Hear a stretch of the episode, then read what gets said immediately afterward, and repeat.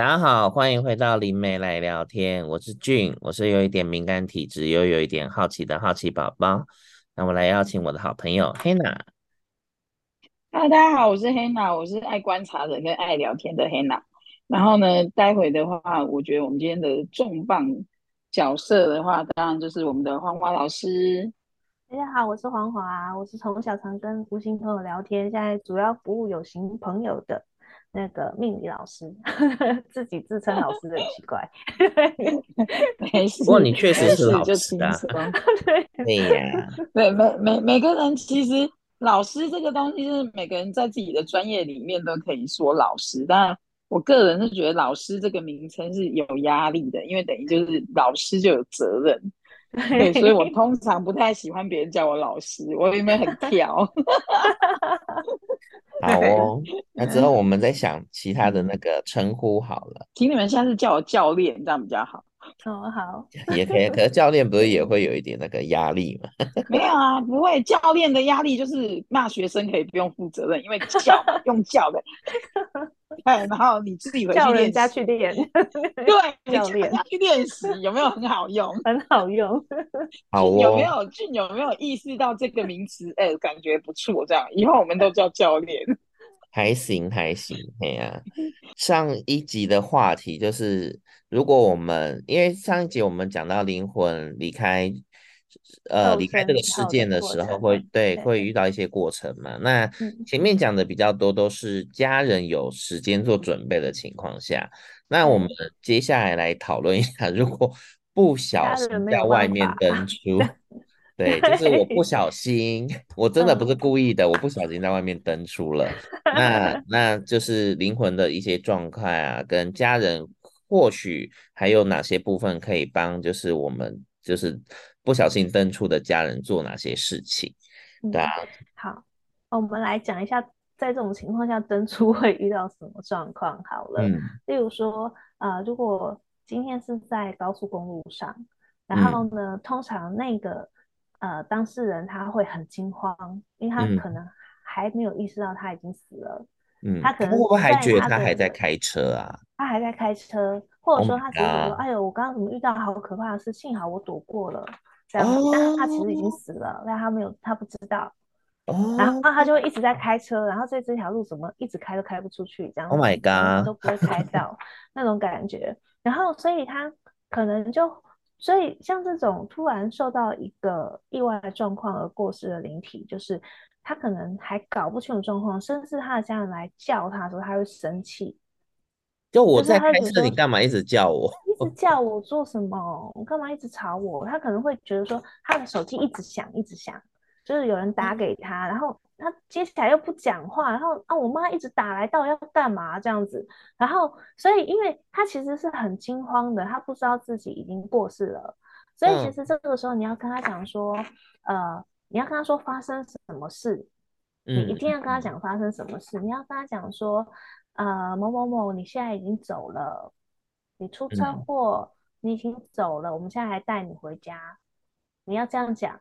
你不要说某某某回家喽啊，某某某回家喽，他就觉得我就在回家，我不是要开车吗？我都飙到一百八了，你还一直叫 我。对啊，说人家说某某某你出车祸了，你的肉身已经不在了，然后我现在你要跟着我，我要带你回家，你一定要把关键字告诉他，不然他就不知道发生什么事啊。嗯哦，或者你跟他讲说某某某你出车祸了，然后不要怕，我们来带你了。你要安抚他，有点难，因为有时候你至亲又这么突然，嗯、然后你要讲的这么完整的句子，其实哦，有时候对，所以就是，所以那个法师就会，他就要一直喊，一直喊，可能要拔好几次，不会才拔到，有没有？嗯，因为那个在那个中医生的状态，可能是觉得说打电话来，他讲了又讲不清楚，一直叫我回家，我就已经在回家的路上啦。然后他就挂电话，然后挂了好几次以后，才终于意识到说，哦，我现在要回家，要被他们带回去这样子。哦啊，哎，那这样子，如果如果家里本身有，就是可能跟。可能像我就是跟附近土地公比较有缘分的话，这样那也可以请神明帮忙。哦，可以哦，就是你的家人可以去跟神明说啊，我家小孩遇到这样的事，然后他是发生在个过，例如说哪一个路段，然后那我们要去把他带回来，然后请土地公也帮我们劝劝他，因为他现在可能还没有搞清楚状况，这样子。嗯嗯。对，然后那通常在这种剧烈撞击，或者说是在这种比较特殊的状况过世的人啊，他们中间还会出现一个问题，他可能是嗯碎裂的。哦，所以说他他可能裂开来的掉下来的那个音魄会比较多。嗯嗯嗯，就是因为他在撞击的时候，他他其实真的是搞不清楚状况，所以他的那个惊恐，因为他的音魄的量会变多，所以他的灵魂，他的阳魂会比较虚弱。哦，对，那因为他甚至没有意识到他现在是七零八落的，嗯、对，所以呢，就是可能呃有阴阳眼会看到说他肢体是残缺的，可是他自己没有意识，他以为他是完整的这样子，那。他掉下来那些阴魄，有时候他就会，嗯，被那个地方的地气吸引，然后就会聚集到某一个地方去。所以，像我们高速公路有几个路段特别阴，嗯，对，就是那个那个几个路段呢，当那个很多的碎片全部都往那边集中久以后，它会变成一个能量场，而这个能量场会让经过那边的车子开车的时候都会判断力会失准，所以那个地方就会。特别容易出事哦，特别容易会有些人会啊、呃，在那那那一段的路段，他就是会判断不准，就是前后车的距离，然后就造成追撞啦什么的。嗯、然后其实呃，这个音魄呢，就是他们全部都聚集在一个地方，会产生一个现象，就是他们可能互相吞噬，嗯，互相吞噬就会从游魂变出鬼魂。就是我们刚刚说，我们之前有说过，鬼魂跟游魂的差别是，鬼魂是有自体意识的，游魂是浑浑噩噩的，所以大多数的阴魄都是游魂的状态。嗯，但是他们可能在互相吞噬以后就产生鬼魂。嗯，对，或者说是那个地方本来就比较阴，所以有一些比较强的鬼魂本来就是住在那边的。哦，所以呢，他们会在那个路段，他们会去。就是我我们上次有说到嘛，当一个灵体它进到石像中阴，可是它还没有在分，它在分层脱落它的阴魄的这个过程，会有些能量会溢散出来。还有它在石像中阴的时候，它的能量其实是薄的，可是这些鬼魂他们就有办法变化很多的啊、呃、幻象去吓他，或者说去伤害他，然后让他惊恐的时候，他的能量就会溢散出来。所以这些鬼魂是不是就可以吃？嗯，所以就像就是我们上次说到的那个可能会被老鬼欺负，就是这种状况，是被老鸟欺负的概念。对，所以如果说呃在那个情况下，然后那呃旁边又有一群老鬼，然后就是会、嗯、怎么说呢？会去起，会去会去用在你还搞不清楚状况的时候，就就去偷吃你的能量，你就越来越虚弱。就是偷偷的去抽走你的棉花糖，吓你。那、哦、他们很光明正大哦，他们很多，因为他们要吓你，对，或者他们会直接就是用很多方式让你觉得你自己受到伤害了，这样子。哦天哪，最最好随身。自己脖子上就先戴个金刚杵之类的，会比较好。所以人家说说，我都跟人家说金刚杵不错，就是这样。在那种情况下，可能就突然变出一把光剑来。至少人家说，哎、欸，这个有带武器哦。对，他不敢欺负你。这个不是你可以乱来。对。然后，所以这个是在呃，可能是在道路上遇到的状况。还有一些人，他可能是在深山或者在水域。嗯对不对？那我们是不是说过山里面可能会有离魅，然后水边会有魍魎？嗯，离魅跟魍魎都是灵和的灵魂的集合体，其实他们就是鬼魂的意思。可是他们不一定是人类的灵魂去变出来，它可能是里面有一些精怪或者是一些动物，嗯，对，然后变成的一个集合体。所以呢，它在里面就是有点像那个三大王这样子。所以如果有罹难者是在那边罹难的时候，可能他看到的幻象是他被一大堆的啊、呃、猛兽或妖怪追着跑，然后这些这些妖怪会不断的咬他身上的肉来吃。嗯，哦，对，就会像这样。嗯，哦，感觉也是蛮惨的诶。虽然说在野外可能八个小时内不会有人动你的肉身。但是有很多无形存有，对，然后这边就还要讲到一点，我们不是会有所谓抓交替的这样的一个传说吗？嗯，尤其是水抓交替水域，对、嗯，然后其实不只是水域，包含有一些地方可能很多人会去自杀的地方。哦，或者曾经发生过凶杀案，然后隔一段时间又会重复类似的事情的地方，它大概就是一个很多的阴魄会聚集在一起的一个地方，所以它变成一个环境的能量场，它会让同样的事情重复发生。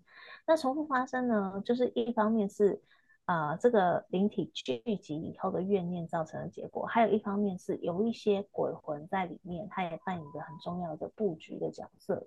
那他们会怎么做呢？就是我让另外一个新的人在这边往生，然后他的死法跟我当初很类似，我们的心境就有呼应。然后呢，在他的那个呃十相中医还搞不清楚状况的时候，我可以去吓他，然后我就吃他的能量。而我吃了他的能量之后，我的能量就会变强，那我就可以摆脱这个磁场的牵引，离开这个地方。哦，嗯，这个就是所谓的抓交替这样子。哦，因为我以前一直以为只是单纯的一个萝卜一个坑，就是 我帮你塞，就是规定这边一定要有人住，所以要换人来住就对了。那应该也是蛮惊悚的，我的天。对，对啊，所以就是呃，像有一些朋友不是去爬山嘛，后来就失陷在山里面。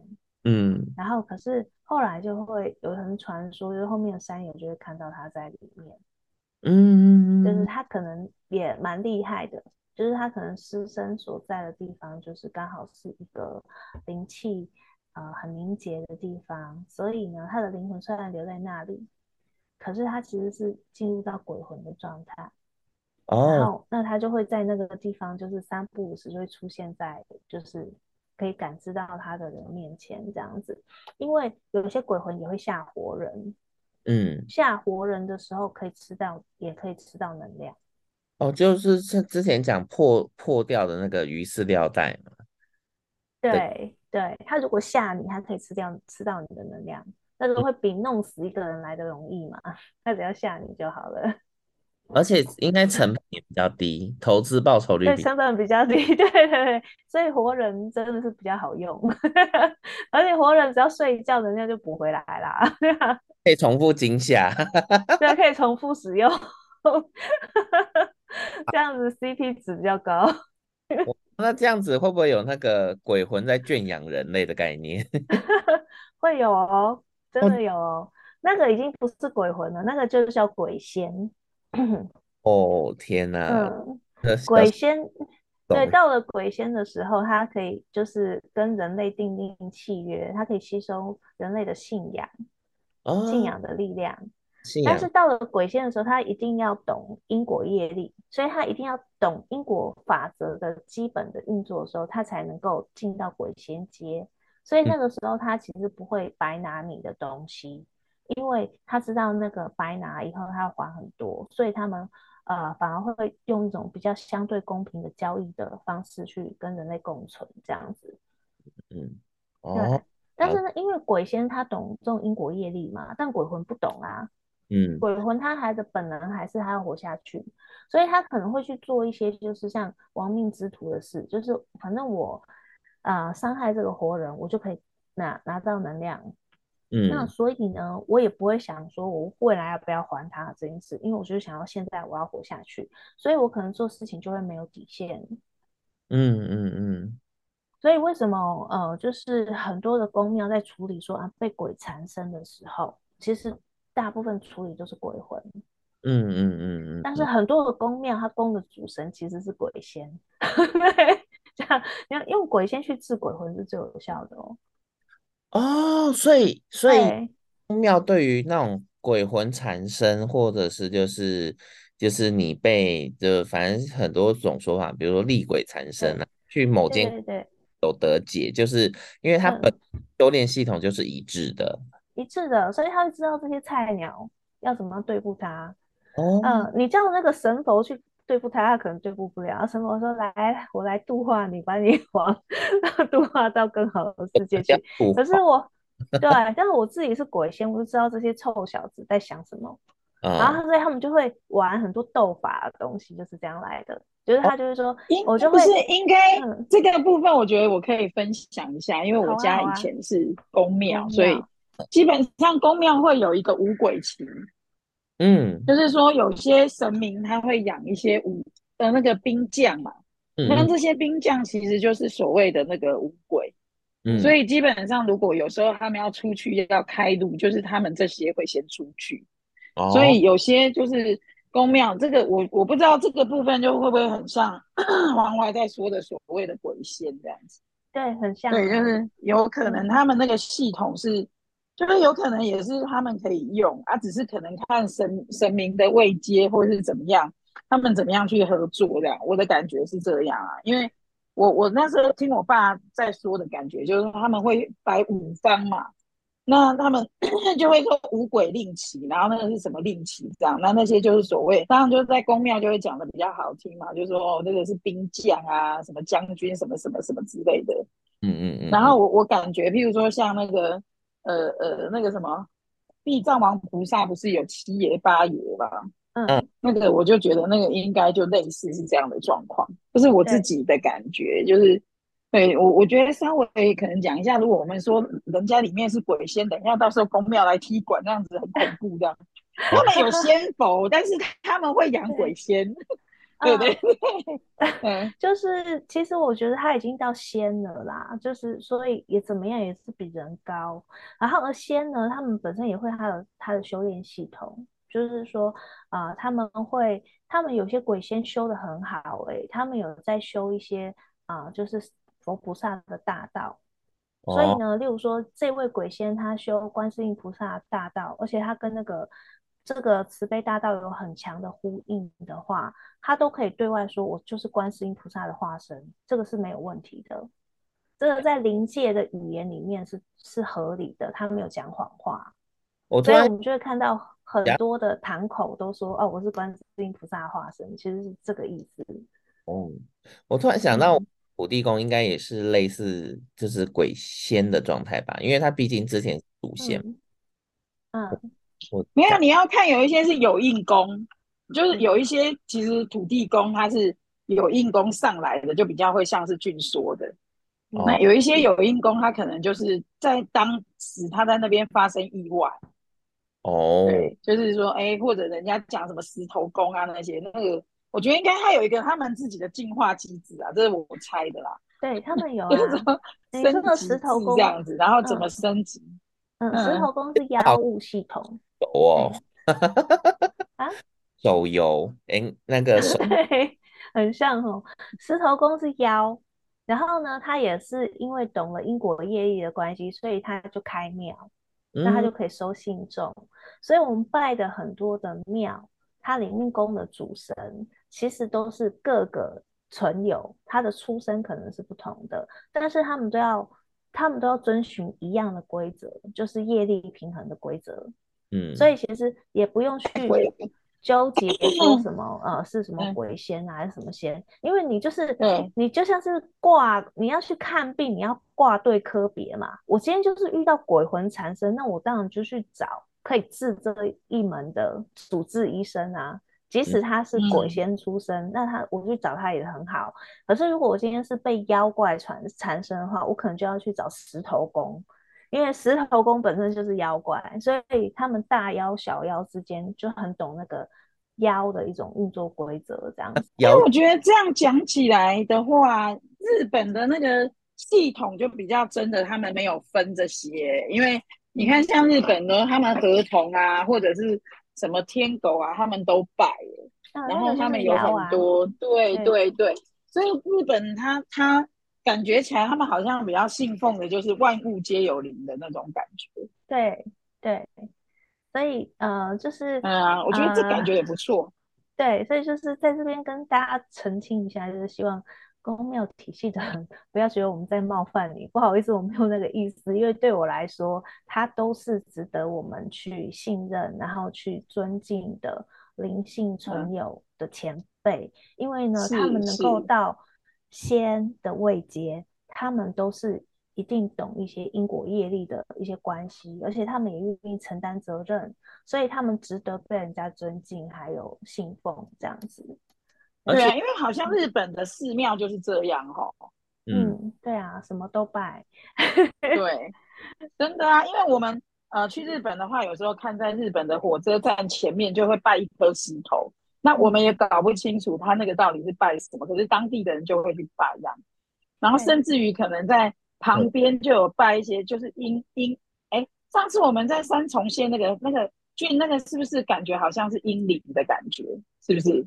好好多尊地藏王堆成了一个小小的庙，然后对，就搞不清楚到底是什么啊。但是我不是很确定啊，我只是觉得小朋友偏多，就是、嗯、对，就是我们搞不清楚是什么，但是就是好像他们好像就当地就会尊重，就是可能尊重，不管是呃神灵也好，或者是当地的一些。呃，譬如说，，A，是妖物啊，可能他们也会称之妖物吧，因为其实像河童也是啊，这样子，所以我觉得我们我们可能呃在沟通的会比较偏是用日本的那个观念或者是体系在尊重，就是不管今天是什么，我们就是尊重他，对不对？也有理，对呀，对对对对对对对，就万物皆有灵这样。除了他们的修炼系统，反正他们也会选修慈悲大道。这一课程也会有啊，不过慈悲大道很难修，所以 修这一道很累。不过大可能大家就会比比较不会讲慈悲大道，可能就会讲说我是观世音菩萨啊、妈祖啊，我跟观世音菩萨有缘啊，我跟妈祖有缘。我觉得听到这样的比较多吧。对啊，嗯，因为其实观世音菩萨就等于慈悲大道嘛。地藏王菩萨就等于感恩大道嘛，它是等号啊，只是说我们给他一个人性化的代称。对对对，这样子比较会清晰。嗯，所以地藏王菩萨是一个人，而是一个道。地藏王菩萨就是感恩大道，所以只要是这一位灵界的存有，他是修的是感恩大道，他都可以说我是地藏王菩萨的化身，来这边收信徒。那不管他的出身是哪一个种族，他。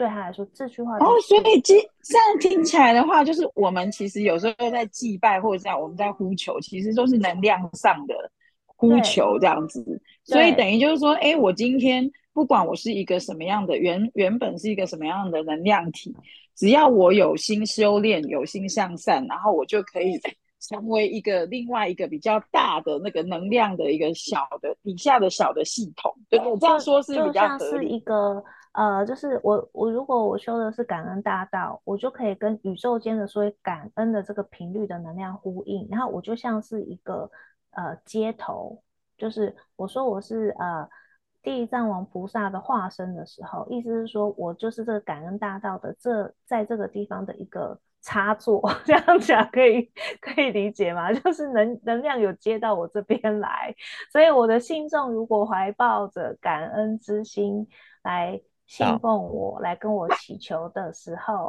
我就可以把能量分润给他，是这个意思。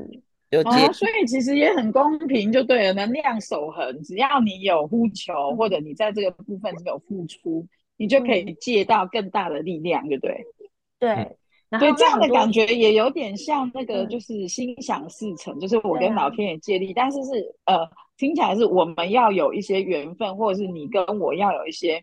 呃，就是你可能要有一些呃呃修炼吧，那那个修炼可以说它是付出，或者是对于这个能量，或者是譬如说什么样的大道有贡献嘛，是这样子，可以这样讲，跟这样理解吗？对，就是心境上有共鸣呼应的时候，就可以请到他的帮助。像我们说关公，他就是义气，他讲的是道义。可是其实，在更高的世界，这个修这个道义的道，它其实是一个。大天使的名字，西方的大天使的名字，然后可是，在我们的世界会找到一个类似的人物形象，我们会叫他关公。哦，所以很多人说他修关公的道，他就是关公的信徒，所以他很讲义气。嗯，可是，在不同的世界哦，那个那个他不叫关公哦，那个代号人物是一位天使，所以。所以有些人会纠结说，为什么关公是什么呃几百年前的人物，那他为什么可以封神？不是关公封神，而是关公的这个形象跟这个道有呼应，所以在我们世界会把这个道等同关公。可是、嗯、那可是呢，被他的精神感召的人都可以得到这个力量的加持，这样子。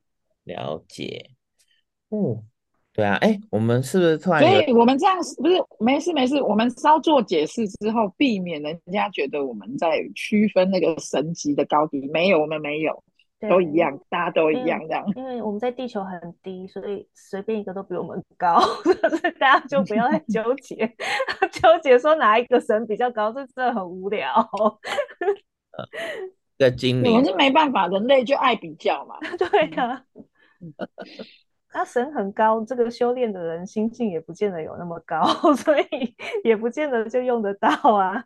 我们只只能努力修炼，往上爬，变成那个佛佛。佛家里面讲的不修者，好吧？就我们要回来吗？我已经不知道聊到哪里去了。有啦，就聊到说他如果有有魑魅魍魉嘛，所以又不小心又讲到妖怪去了。所以说，如果他是因为溺水或者在山的那个部分比较危险，那就是要怎么处理？对对对，或怎么样把自己的家人叫回来？这样。我觉得这个时候他等于是深陷敌营了啦，所以你只是说。家人直接去带，真的很难带出来。最好你还是请那个神明帮忙。哦，对，你就是请一个呃，例如说呃，台湾有很多专门对峙各路各路精怪的神明，他可能是比较道教的神。对，然后那你要去神里面，你要去庙里面去祈求，然后你要说你的家人遇到状况，就是请神明，或者说他可不可以帮忙你把你的那个。呃，亲人的魂魄带回来，就带离开那个地方这样子。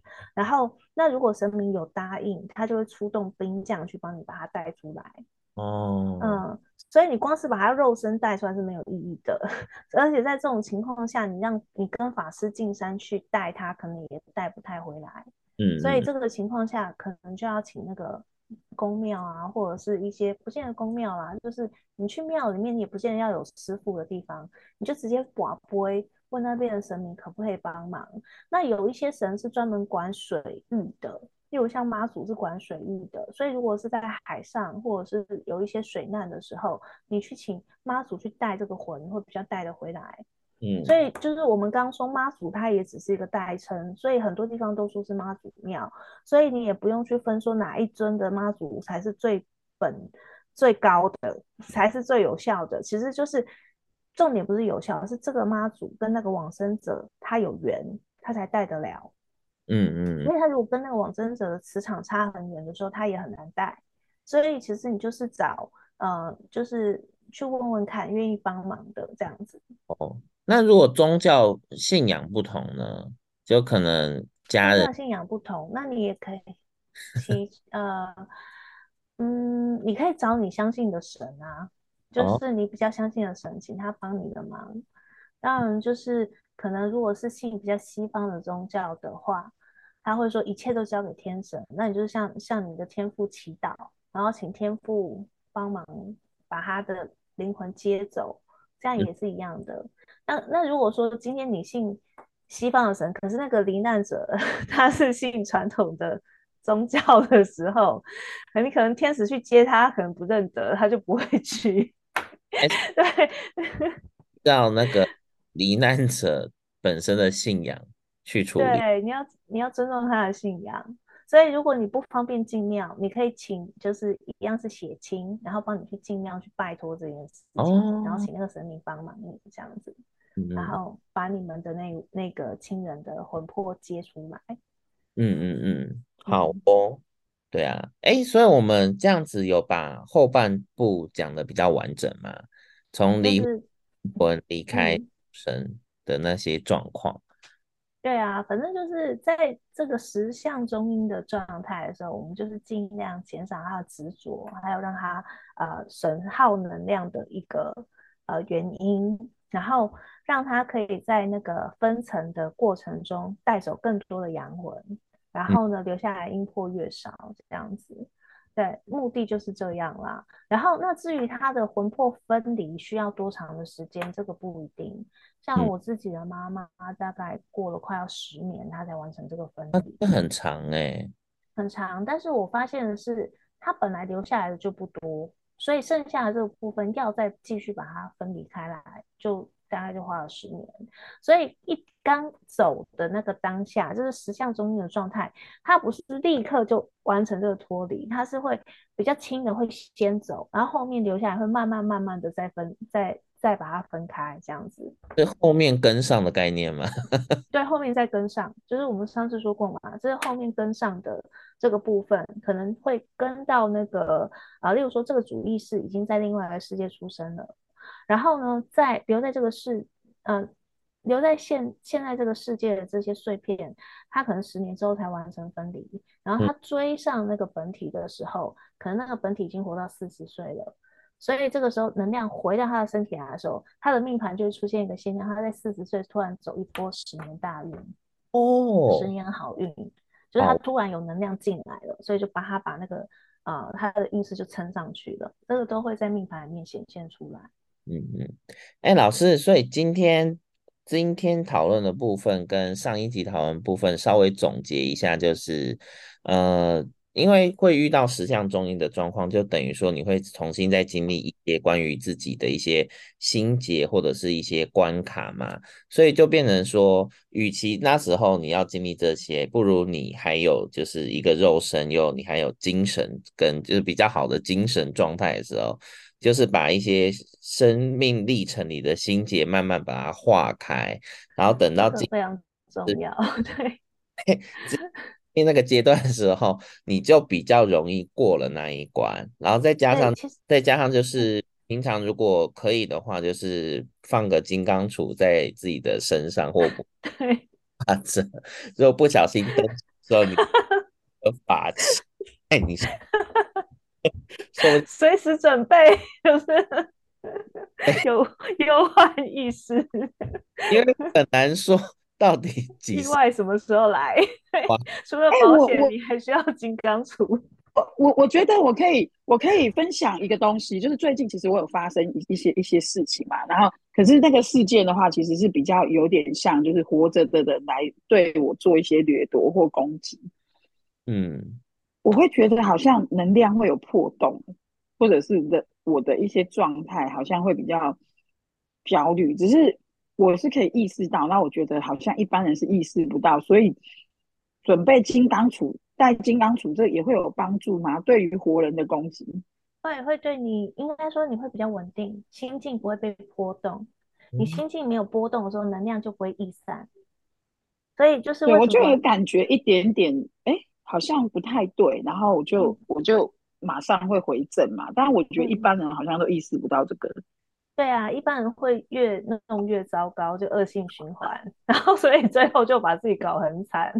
可是有修心的人哦，就是平常有在自我修行的人，他会很快就意识到我现在状况不对，然后我会让自己冷静下来，就是避免被这个情绪操控，然后最后就是会创造更多的的挫折，然后那个挫折又来让我，所以那个所谓的灵魂的，所以。对，所以灵魂的中阴身其实也就是等于是我一一生的这个呃心境的修正跟不断的调整的一个状态吧。呃，应该说我们重新再讲一下中阴身的定义。中阴身就是我是灵魂的状态，但是我有这一世的我的这样的概念。因为灵魂其实是超越好好多世不同的角色的一个存在，超然的存在。可是当我是灵魂的状态，但是我又意识到有这一世的我的这个形象的时候，那个定位还有价值观。还有那个代入感的时候，这个就叫做中阴身。所以像你刚刚说的那种中阴身，它其实有不同的名词。我们刚刚讲的那个十相中阴，指的是人死了以后的状态。但是中阴身呢，我们也开就是在那个西藏生死书里面，它还有别的名词，就是说啊，例如说我在禅定的时候，我的灵魂可能跑出去。这个也叫中阴身，这个这个，或者说我今天是在睡觉的时候，灵魂跑出去，这个因为那个也有我的概念，所以它也是呃中阴身的状态。还有一种情况是，呃，像我们的潜意识，就我们上次说的，就是啊，潜意识的可能会跑出去外面做一些事，然后那个潜意识的形态，它也是意识到它就是这一世的我，所以它也是用中阴身的方式存在。对啊，所以对，所以所以其实要有我是、嗯、是必然的，因为不然的话，我如果半夜出去，我就回不来啦。对啊，所以那个在半夜跑出去那个叫他们叫做梦里的中音，就是呃，就是、哦、其实我也觉得那个梦也不只是呃，不只是睡觉的梦。然后对，因为我我大家可以理解你在说什么。然后对啊，因为我会好奇的原因是你刚刚说妈妈到了十，你的你的母亲嘛，到了十年后，他才真的完全呃分分离呀、啊，弄好，然后回到他自己本身的灵魂的状态。所以我就在想说，那所以我们活着有肉身的时候修炼会不会比较好一点？这个速度会加快。会好，所以、嗯、所以各位听众朋友，我们做人要修养心性。对，这个就是我们把那个时间，对，把那个时间缩短，其实是为了让自己好一点。因为我后来就是我有观察到，我妈好像没有像那个呃黄华老师的母亲这么久。我妈好像速度是很快的，而且她好像因为有信仰的关系，就会有别的神明去带领她，这样好像、嗯。对对，那个呃，一个往生的灵魂好像比较好一点，我的感觉是这样。有专人，嗯，你说什么？专人照顾。对对对，所以其实有信仰也是一件不错的事情，不管你的信仰是哪一位高龄这样子，我觉得也挺好的。哦，好，那我觉得今天听完这两个主题的时候，我个人要好好的修养自己的心性，避免造成别人的困扰跟自己的困扰。因为真的，你走了，你真的不知道发生什么事情啊。对啊，嗯，好心做事，嗯，好好的修炼，这样多做点好事。对啊，那呃，我们我们真，嗯，你说。是之前我在网络上看到一个小文章，他就是写说，呃，他有写说，如果他就写说，他就他好像是一个老师，他就在活动里面就问一些就是学员或者是参与者，他就问说，如果就是你父母已经离开了，但是你又没有组建家庭的话，那你接下来要该怎么就是怎么安排？可能是人家问个老师的啦。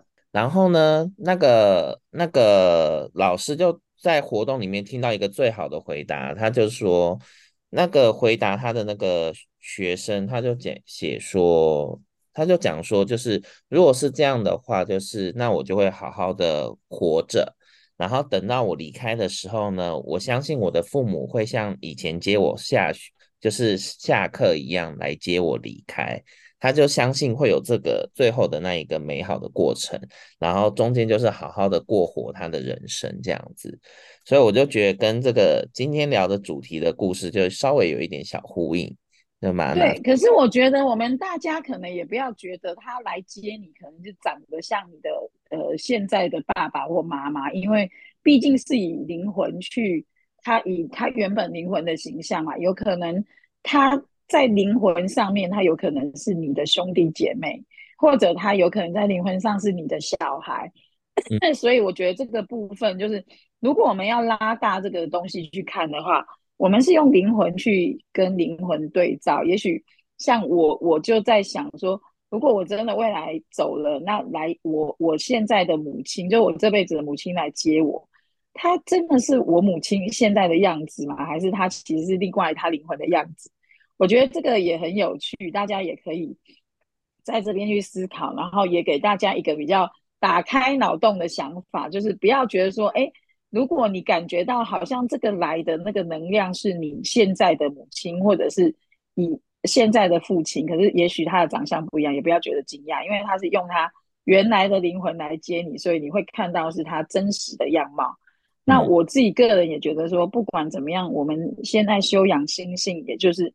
想要让自己回归到自己灵魂比较本来的样貌嘛，然后我们可以去跟我们自己灵魂的源头，可以这个可能坊间很多人会说高我啦，或者另外一个宇宙的自己啊，或者是各方面什么，或者是我们的守护灵啊等等的。我觉得我们修炼的目的就是这个，但是我觉得有肉身赶快修炼，那没肉身的话要修炼。我刚听。黄华老师这样讲的时候，我就觉得哦，压力好大，我还是乖一点好了。对呀、啊，对呀、啊，对，因为被被被那个往两下，魑魅魍魎吓，这个真的是感觉好像被吓完之后，我就变成他的一部分哎。那我我还有那个我我这样，如果灵魂破碎，我接下来下辈子要修炼，是不是更辛苦？嗯，这个我觉得可以在，我觉得嗯，还是平常还是那个好好的修身养性好了。对，能够金刚杵。团购金刚杵。对，团购金刚杵的话，黄老师有说还是不要是金属的嘛，还是是那种可以啊，金属的可以，不要是亚克力的就好了。胶的哦，但是金属的是比较利利利一点？就是水晶啊，或者是不锈钢的就很好了啊。不锈钢真的是还蛮符合那个金刚杵的能量的，而且形状能量吧。哎，金刚杵有有有两种，嗯。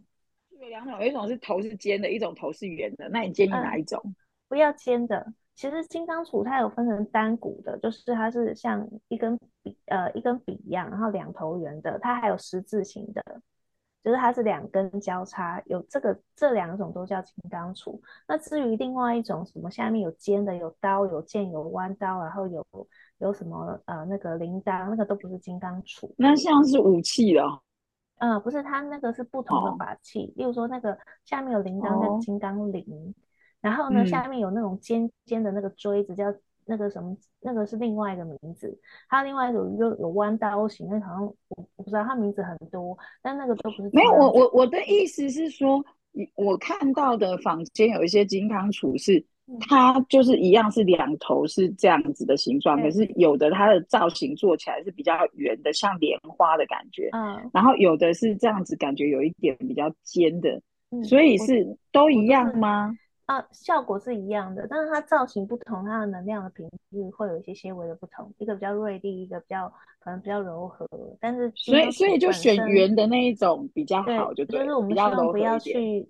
要伤害别人，对，不要去伤害别人，我都会建议说尽量选圆润一点，就你不要来欺负我，我不会去冒犯你的这一点。所以就算它是一一一根的一个像直的这样，或者是十字的，那我们就尽量挑它那个是比较圆润的那一种。对，然后也不一定要立体的，因为有些会把它做成扁的，就是它是它是一个扁的那种图腾，这样也可以。所以不喜欢戴那个好像很厚的那种感觉的话，嗯、其实也可以选扁的，没有没有关系。所以等于就是说，如果我们去做一个那个牌，哦，可能就项链，然后是一个圆牌，然后上面印那个金刚杵的形状，也是可以，也可以用刻的，也可以。就是说你哦，好哦，嗯，你有个钢牌，然后上面有刻金刚杵的形象，这样也是可以的哦。嗯，啊，刺青也可以吗？刺青我就不知道，我没有试过，我不知道 那因为君一直在说，君一直在说刺青刺青，大家不用带来带去，很方便，是吧？对呀，可是可是。可是我觉得刺青也有风险，因为原本你可能刺的是圆润的，那随着年龄的变化变 尖了。不不不不，变尖了，就是皮松了之后就变尖了，松弛了。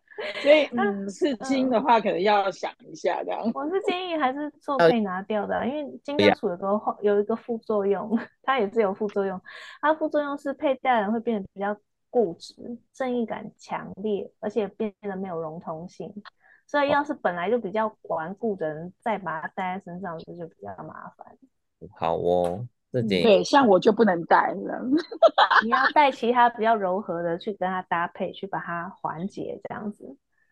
好，我看我还是好好的修修养心性好了。对，避免避免避免到时候就是太锐利这样。那我们就到这喽。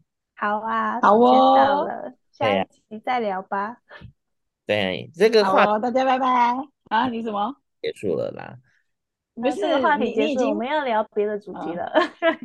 你已经把你已经把这个那个录音按掉了，还没还没 哦。大家拜拜。所以你你们啊，我们要先跟大家说拜拜，拜拜，拜。好，拜拜。